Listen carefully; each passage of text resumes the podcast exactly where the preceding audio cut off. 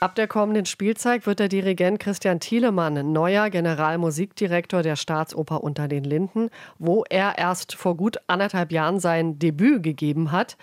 Länger verbunden ist Herr Thielemann den Berliner Philharmonikern. Gestern Abend hat er zum Beispiel mal wieder dirigiert.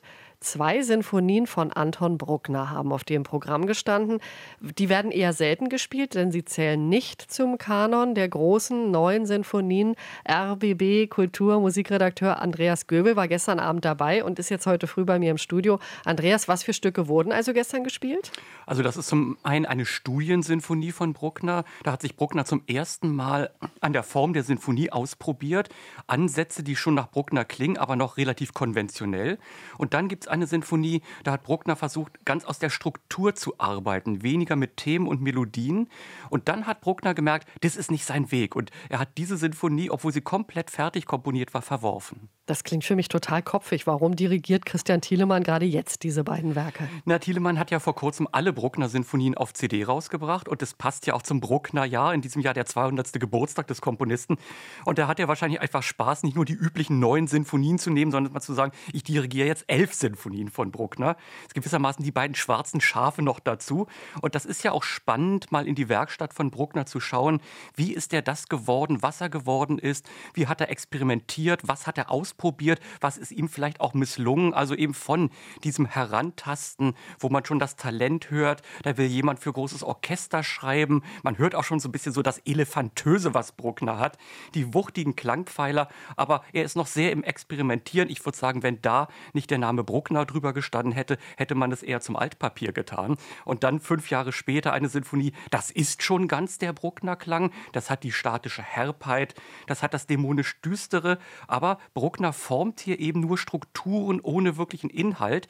Das könnte aus heutiger Sicht ziemlich radikal wirken, aber das war halt nicht das, was er machen wollte. Und wie klingt das, wenn das diese Supermusiker, die Berliner Philharmoniker da spielen?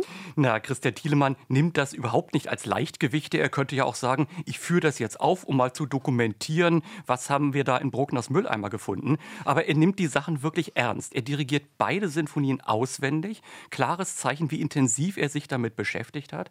Er versteht sich als Anwalt dieser Stücke, fächert die Struktur auf, wie immer bei ihm ins kleinste Detail durchleuchtet. Er glaubt an den Wert dieser Musik. Jedes Motiv ist gewisser mit einem, gewissermaßen mit einem Staubtuch nochmal abgeputzt. Und Christian Thielemann dirigiert auch ganz liebevoll über die Schwächen dieser Stücke hinweg. Und die Berliner Philharmoniker kennen Christian Thielemann natürlich seit vielen, vielen Jahren.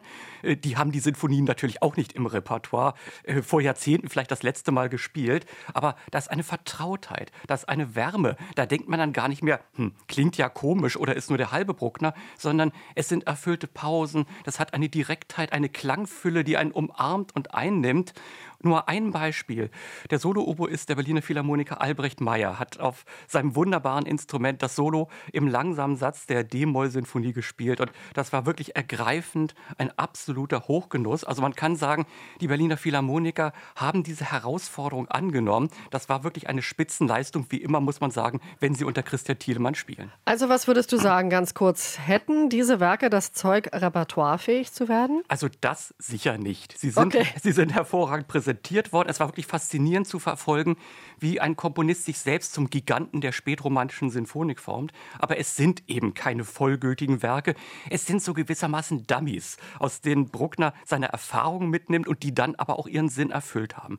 Man muss sagen, Christian Thielemann hat mehr draus gemacht, als drinsteckt. Das kann er ja auch. Er ist ja derzeit der weltbeste Bruckner-Dirigent. Aber diese Aufführungen, Aufführungen werden sicherlich Ausnahmen bleiben. Ich würde mal sagen, das ist nicht so sehr zur Nachahmung empfohlen. Gut, aber diese Ausnahmen heute und morgen nochmal in der Philharmonie. Christian Thielemann dirigiert Bruckner und zwar zwei Symphonien, die nicht so oft gespielt werden. Für beide Abende gibt es noch Restkarten und das war die Frühkritik von RBB Kultur Musikredakteur Andreas Göbel.